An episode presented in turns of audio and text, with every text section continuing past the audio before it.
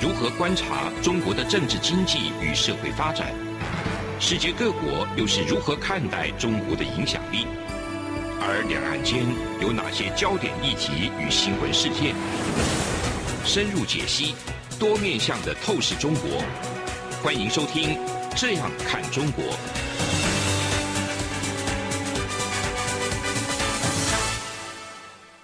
这里是央广的《这样看中国》，我是主持人富察，我是张震。好，我们今天继续讲这个表里河山的系列啊，讲山西表里河山。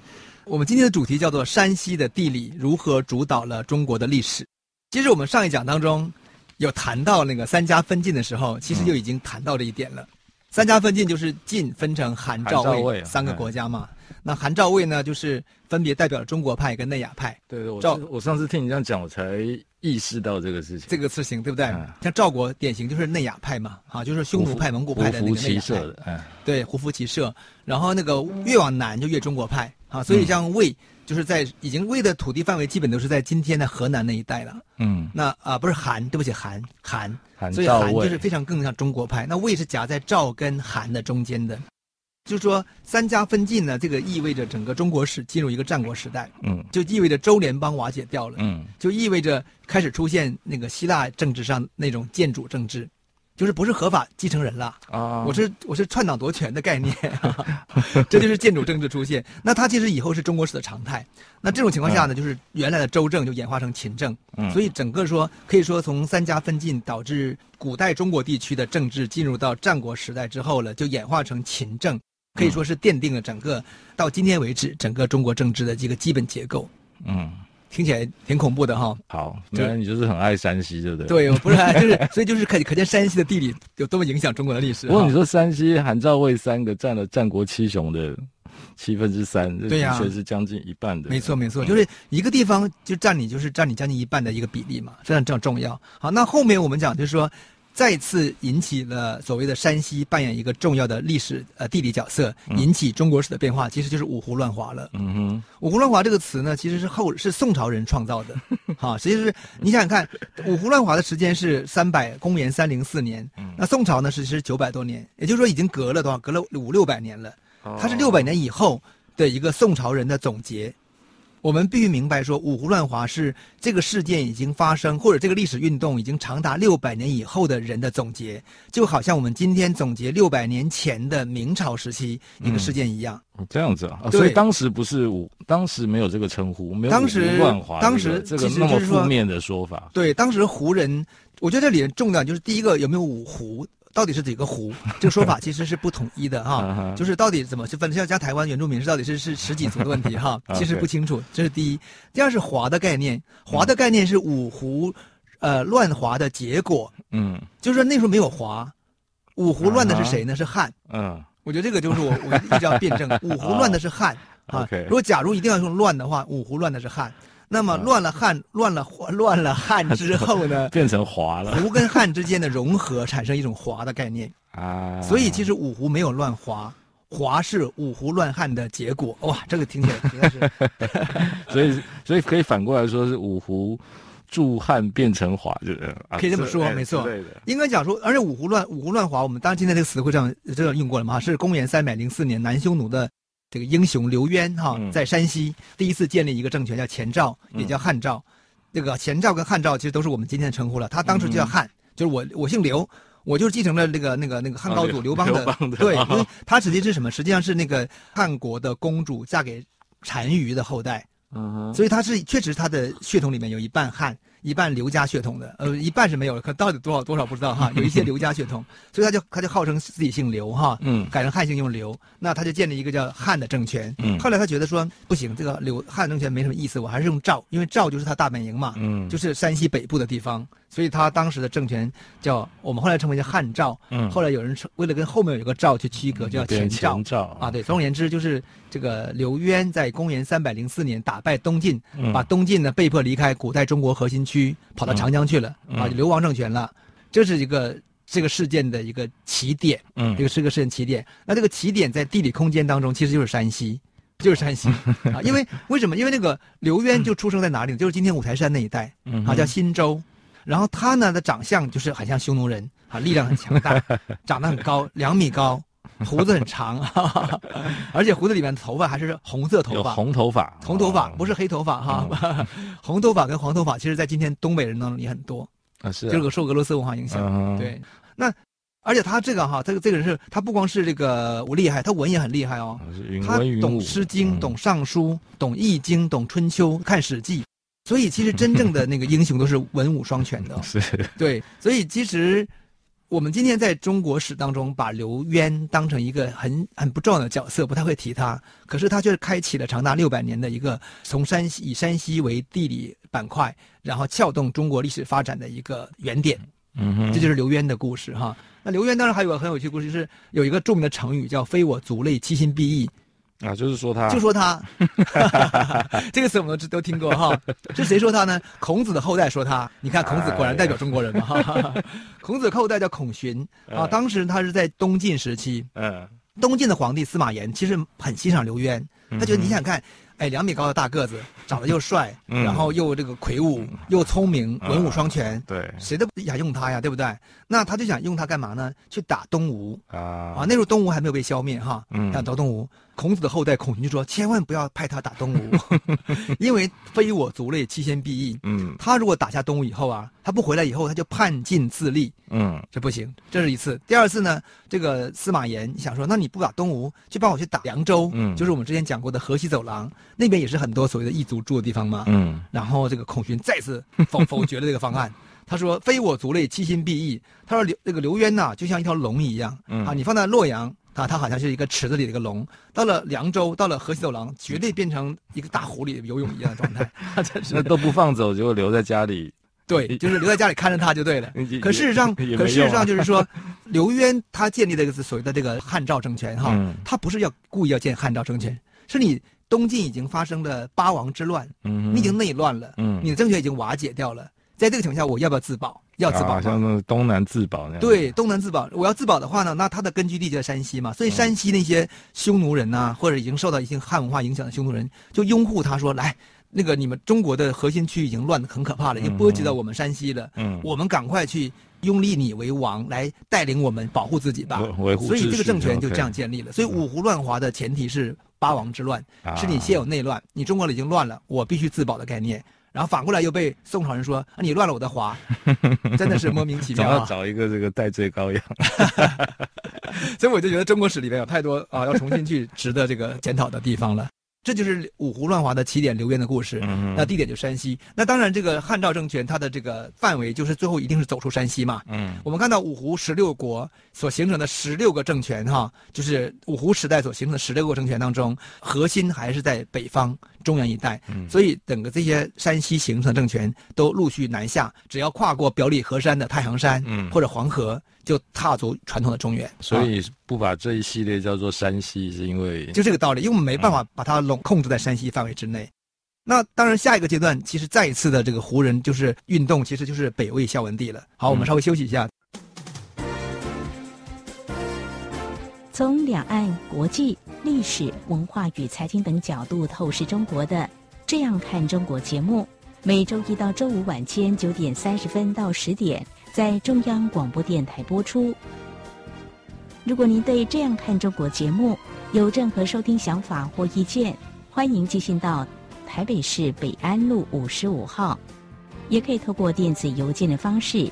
节目有两个信箱：二零二零 at rti 点 org 点 tw，或是二零二零零二零三 news at gmail.com。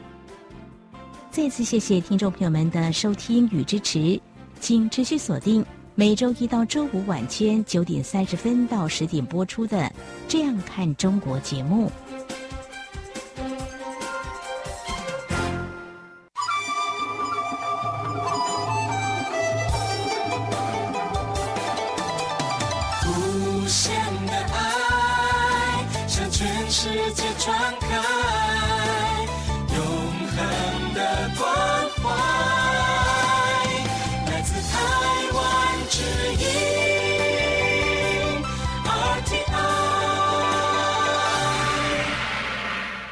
好，我们回来继续讲表里河山系列的第三讲哈，嗯、就是山西地理如何主导了中国历史。那我们刚才谈到是说，这个五胡乱华的起点刘渊建立了汉赵，是从山西来的嘛，嗯、对不对？嗯。那么我刚才说是它是长达六百年的一个鲜卑为主的或者五胡人为主的一个运动的起点。嗯。那么后面当然下一个跟他来就是谁？就是北魏嘛。就是也是从北方来的。也是北方，因为北魏的第一个首都是哪里？是大同。大同就是山西北边，哦哦、对不对？然后北魏迁都哪里？洛阳。孝文帝迁都洛阳，大家都走类似的路，所以路线是一样的路线呢、哦。那当然，北魏的更早的起点是来自西伯利亚了哈。啊，是啊，呃、对，他是鲜卑人，鲜卑就是西伯呀。啊，就是鲜卑这个词，就是就是同样一个这个外来词，写成汉语叫西伯利亚的西伯和鲜卑。哦，真的、啊。对，所以鲜卑是来自于大兴安岭那边的。嗯。那大兴安岭就是西伯利亚的一个核心区的，嗯、应该讲就是文明的核心区，比较可以住的。对，这就是这个北魏政权的它路径。嗯、所以它是也是先到大同建立都城啊，建立北魏。嗯、然后它过了一百年以后呢，它里面又出现了中国派跟内亚派。嗯我觉得这是也是一个这个山西地理的宿命，就山西一半南边是汾河河谷，靠近中国的地理文化环境，就自然而然就会走向中国派。嗯，北边呢就是蒙古蒙古草原，嗯，就会保留内亚的风格。所以北魏呢也是经过一百年呢，出现了孝文帝要开始搬到洛阳，开始推推行汉化运动。嗯。所以你看，所以这个华人中国文化还是很厉害。你可以说是中国文化有吸引力，你也可以是说这个中国文化有腐蚀力，腐蚀性很强，对，腐蚀性很强哈。对对。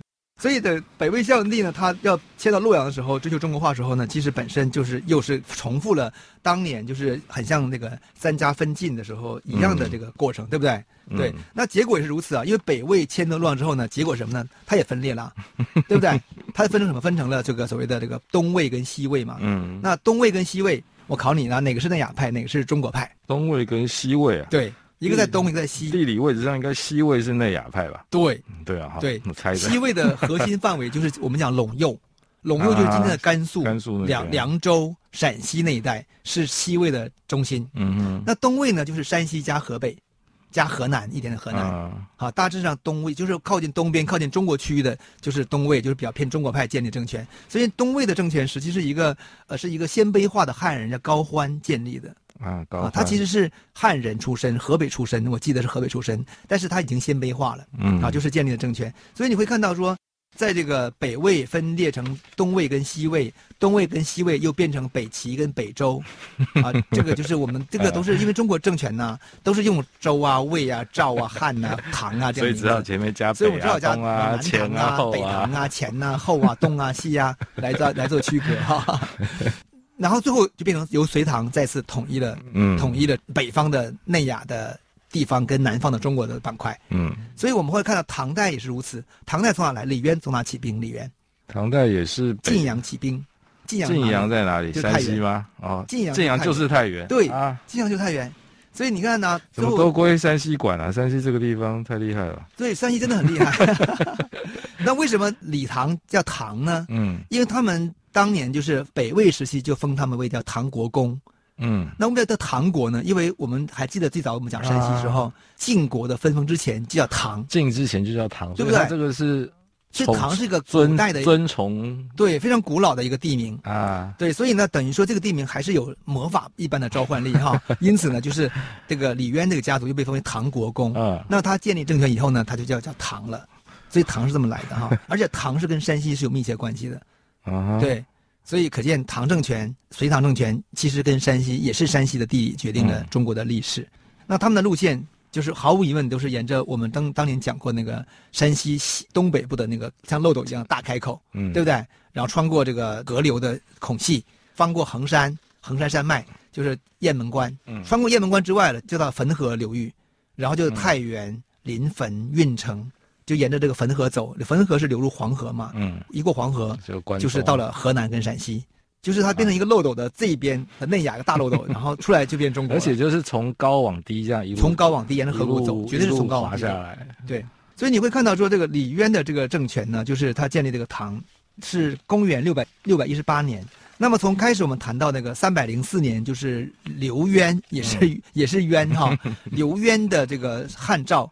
第一个匈奴人的刘渊，开启了五胡乱华的起点。那个刘渊到唐代建国的六百一十八年，实际上是有三百年时间。那这三百年时间其实就是什么呢？就是内亚系的游牧系呢，等于再次透过山西的管道，征服了中国，嗯、也融化到中国原来的文化跟土地当中去了。嗯，然后唐代呢，差只有三百年的历史，所以这个六百年，这个三百年，前面的三百年是一个逐渐推动的，像浪一样，你知道吗？嗯、就是一波一波一波一波一波一波，一个浪比一个浪大哟。早期的五胡十六国，大家觉得根本不知道谈什么东西，这现在都都不记得名字，对不对？然后等到了北魏时候，就已经很厉害了。啊但我们更多谈的是北魏的汉化了哈，然后到唐就更不用讲嘛，所以你会看到那个浪是一波比一波大，来自那亚力量呢融合了中国的力量之后呢，就一波大于一波的，然后整个建立一个大帝国，就是唐帝国。对，他们汉化，可是汉人也胡化。对，这个所以华的概念就是从北魏到隋唐这个时间创造出来的，这个华的概念。华应该就是那个。掺杂的意思，华的意思，它最好是花的意思，嘛。是花的意思，对，对啊，所以不同的文化开了一朵花，可以，我可以这样简单解释哈。对，我们那个有本书叫做《何谓中华，何谓汉》，嗯，他专门就探讨是说，他是是一个日本学者写的，那他们真的很认真，嗯、他发现说，在这个五胡之前的典籍当中，比如《史记》当中、嗯《汉书》当中是没有“华”这个字的。嗯、啊，应该讲有“华”这个这个词，嗯、但是用法不是这么用。不是来指称这边的人或这个国。对，这个、然后北魏以后呢，到了这个隋唐期间，这个“华”就普遍来使用，而“华”通常都指的是两个文化，就是胡汉交融的地方。嗯，就是比如说。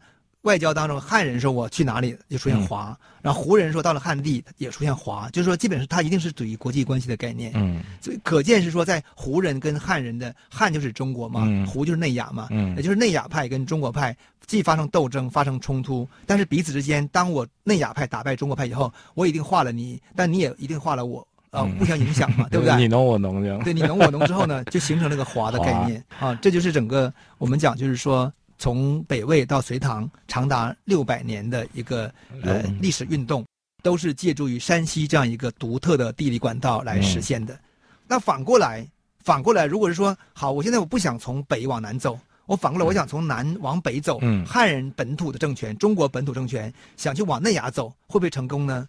溯溪而上的，对，溯溪而上 很难，对不对？好，顺流而下很容易，对不对？嗯、我们休休息一下，我们会来讲说。历史上太多失败的例子，我们会讲几个比较重点的例子。好，从两岸、国际、历史、文化与财经等角度透视中国的《这样看中国》节目，每周一到周五晚间九点三十分到十点在中央广播电台播出。如果您对《这样看中国》节目有任何收听想法或意见，欢迎寄信到台北市北安路五十五号。也可以透过电子邮件的方式，节目有两个信箱：二零二零 at rti 点 org 点 tw，或是二零二零零二零三 news at gmail.com。再次谢谢听众朋友们的收听与支持，请持续锁定每周一到周五晚间九点三十分到十点播出的《这样看中国》节目。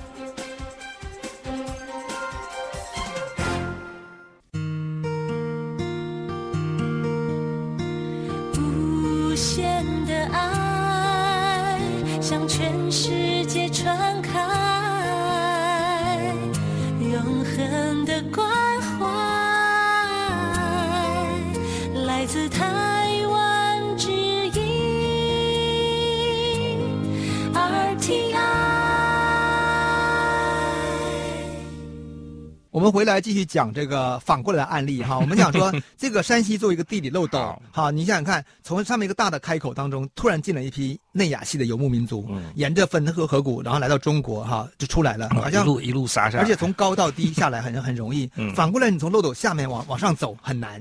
好，我们讲说有有有努力过就是有努力过的。我们看 第一个努力的就是就是刘邦，当然不是第一个了哈，应该讲是刘邦的努力。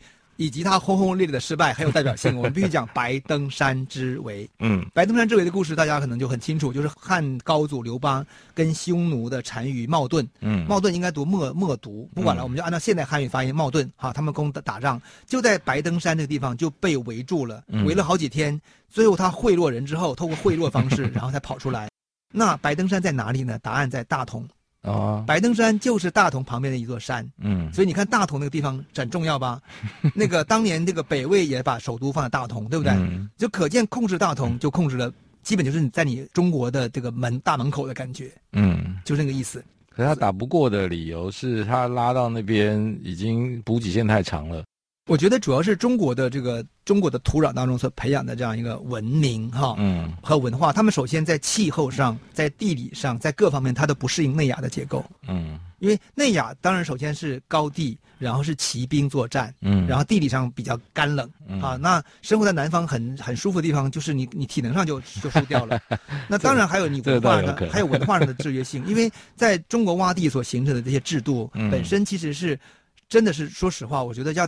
要打败这个内亚的话，只有像汉武帝那样，就是把国家就是动员所有的人力、嗯、总体战资源，对，然后全部力投入，取得几场看似很厉害的胜利，可是你的国家也垮掉了。嗯，我觉得这是那是唯一我们看到的这个案例。所以刘邦时代就是当时还没有那么大的资源呢，因为刘邦也不过就个小流氓起家嘛。嗯、所以刘邦当时想冒险去打这个匈奴，结果在白登山在大同就被围了。围了之后呢，就开启了汉帝国哈屈辱的和亲史啊。和亲，然后呢朝贡是向匈奴朝贡，嗯，呃就是每一个这个王继位之后呢，不管是匈奴方还是汉方，都要换一个公主。嗯，都要都要送去一个公主，送王王昭君啊这种。对，王昭君其实已经很后，后面了，而且王昭君是是王昭君是那个已经是把那个南匈奴哈之间产生一个比较紧密的结盟关系之后的情况，所以王昭君的待遇是比较好的。那早期的公主是谁你都不知道，也就是王昭君为什么她我之前我讲过为什么我们知道王昭君不知道之前送了哪些神呢？嗯，因为她根本就没送真公主，她送的都是都是假宫女啊，假宫女，然后呢就会冒充公主。那这个故事其实很精彩，我们不展开，就是我们要说的就是失败，失败啊！你往北上走，往北上，透过山西往北失败。那我再举一个汉中国有关的失败的例子，就是明朝。嗯，明朝有个叫叫土木堡之变。嗯，土木堡在哪里？也在那个大同张家口，在张家口那一带。OK，差不多地方。张家口也是整个就是北京一翻过长城，翻过那个太行山，就是张家口，就是所谓的一个草原地带的边缘的一个重要的据点。那土木堡之变是发生在明朝的这个一四四九年，它的前因为什么会发生这个情况呢？前因是什么呢？是一场欺骗。那当时是瓦剌，是是蒙古人，嗯、蒙古人就是一直想跟明朝人做生意。明朝人呢，当地的官员一直就骗蒙古人，骗瓦剌这个瓦剌系的蒙古人。瓦剌就是后来的魏特拉，就是后来的这个准格尔的前身。嗯、啊，他们是属于西蒙古的派系，跟成吉思汗的这个关系相对有点遥远。嗯。那么，因为一直骗嘛，所以瓦剌的这个首领叫也先就很生气，嗯、他就来打北京。嗯，那等于北京的这个明朝皇帝叫明英宗，嗯，他就被太监就骗，稀乎就上战场，就北伐，亲征北伐。那北伐当然他根本就打不过人那个秀野先那个瓦剌嘛，嗯、所以他就在土木堡这个地方，就今天张家口这个地方就被抓住了。好，抓住以后就被囚禁到北方，可能是囚禁到记得是在今天蒙古国那个地方。嗯，啊就被囚禁。那当然，这个明朝史学家就说啊，这个我们英明英宗是北狩，是像去北方打猎了，就自我 自我欺骗，对，打猎。但是明英宗他打猎啊，不管是打猎还是被抓，到北京就赶快把他弟弟就立为皇帝，嗯，然后这个哥哥就不不管了。啊，也不救了，就不管了，就立立个皇帝，说你看你虽然抓了我们的皇帝，可是那皇帝已经不是皇帝了，我们还有新的，我们还有新皇帝啊，所以你抓的是一个没有用的人质，啊，是这个概念。可是野先呢，就是这个野先就是这个瓦剌的首领嘛，嗯、他们的观念不一样，嗯、他认为说。你不管你是不是俘虏，可是你的地位跟就是高的。嗯、我跟你说，这个贵族看法就是跟平民不一样。嗯、贵族之间他有一种所谓的武德，嗯、我一直强调的武德，他们有一种他们的就政治道德。他认为说，你就是高贵的这个南部的政权统治者嘛。嗯，我你虽然我你被我俘虏了，可是我还是很敬重你嘛。嗯，所以他就每天给他好吃好喝的哈，每天献牛啊献羊啊。哎，还把他女儿他的妹妹嫁给要嫁给这个明英宗哎。要把妹妹嫁过去，你这不是按照这个汉人的角度看，不是笨蛋吗？你明明是我的俘虏，我可以羞辱你，我可以干嘛干嘛，我还要把妹妹嫁给你，不是很蠢的选择吗？所以他是不是应该是有比较长远的规划？哎，这就是武德，这是贵族武德对，那因为这个瓦剌的想法就是说，我的目的并不是想抓你呀、啊，嗯、我的目的是目的是想跟你做生意呀、啊，嗯、对不对？那现在我们我把你的皇帝送回你，咱们做生意好不好？然后那北京怎么反应？我已经有皇帝了，你千万不要把我送回来。所以呢，瓦剌就说：“我一定要送回去。”结果呢，这个英宗就送回去了。所以瓦瓦剌带着英宗回来，那原后新的皇帝就打不过了。新新的皇帝没办法呀，就已经送硬送回来了，也不能不收啊。收之后就把它软禁起来。啊，就是很很很荒唐好笑了哈。而且但是后来到英宗后来有一场宫廷政变了，就是把这个他的弟弟又给打败了，嗯、所以英宗再次复位。复位以后，他觉得感谢这个瓦这个瓦剌蒙古人瓦剌，还在北京城里给他立了一个庙。这个我觉得这个故事就是有趣，说明就是南方往北打，嗯，你还是失败的，嗯，好，就是没法成功。这就是我今天我们要讲的重点。那当然就是说，我们我们看就是，实际上宋代的燕云十六州，嗯，也是属于这个情况，嗯，就是燕就是什么京嘛，就河北嘛，嗯、云就是云州就是大同啊，啊，燕云十六州就是以北京的和大同这两个点为命名，大同就叫云，大同叫云州，叫云州。那就是说，这也是一个看河北跟山西表里河山共同的一个结构。嗯，对于南方的宋而言，你就是没有办法，那就是辽国的哈那个地方燕云十六州。那我自己的想法，最后我们做个收尾哈。嗯，我觉得我们要理解到，就是说以张家口。和大同和呼和浩特嗯。为中心，嗯、就是河北跟这个山西北边的这个三角地金三角哈，嗯，它其实就是一个内亚的一个稳定的一个三角结构，嗯，你基本上掌控这个地方之后了哈，那你其实南方基本上我觉得就进可攻退可守，对，进可攻退可守，嗯，那可是从河南的角度，就从中国洛阳河南角度，他、嗯、始终无法理解那个内亚世界，因为那个背后是一个庞大的世界，嗯，这个情况很像什么？很像就是今天你在北京。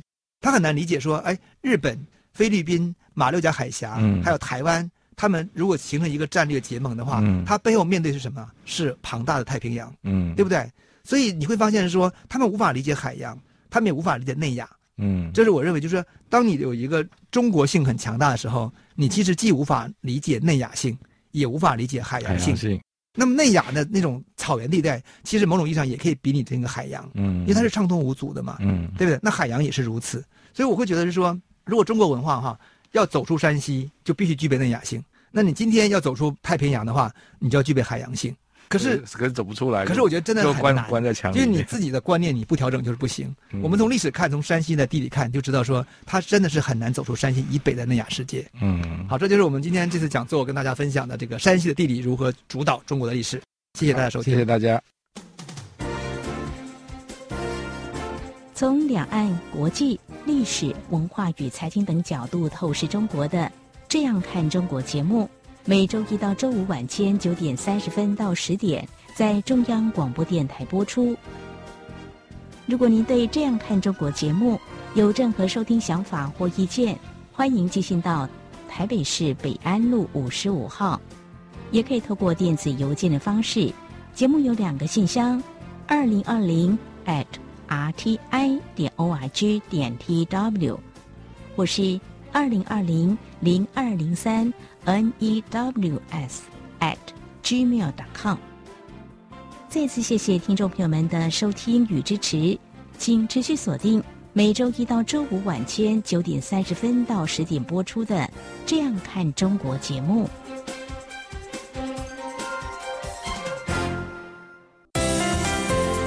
哎你知道吗？侨委会今年的海外华文媒体报道大奖开始征件了。真的吗？没错，今年是以全球变局下的变与不变，发挥海外华媒影响力为主题，总共规划平面、网络报道类、广播报道类、电视影音报道类三个类别奖项。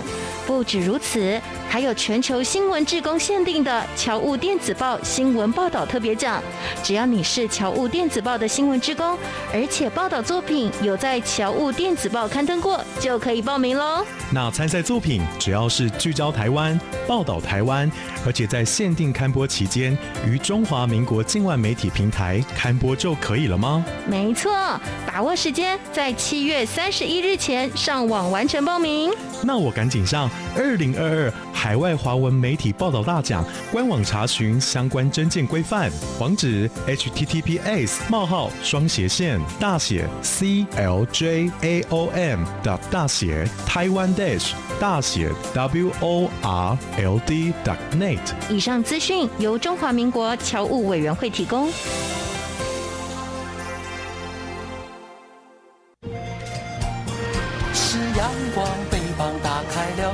界之窗，是阳光翅膀环绕着地球飞翔。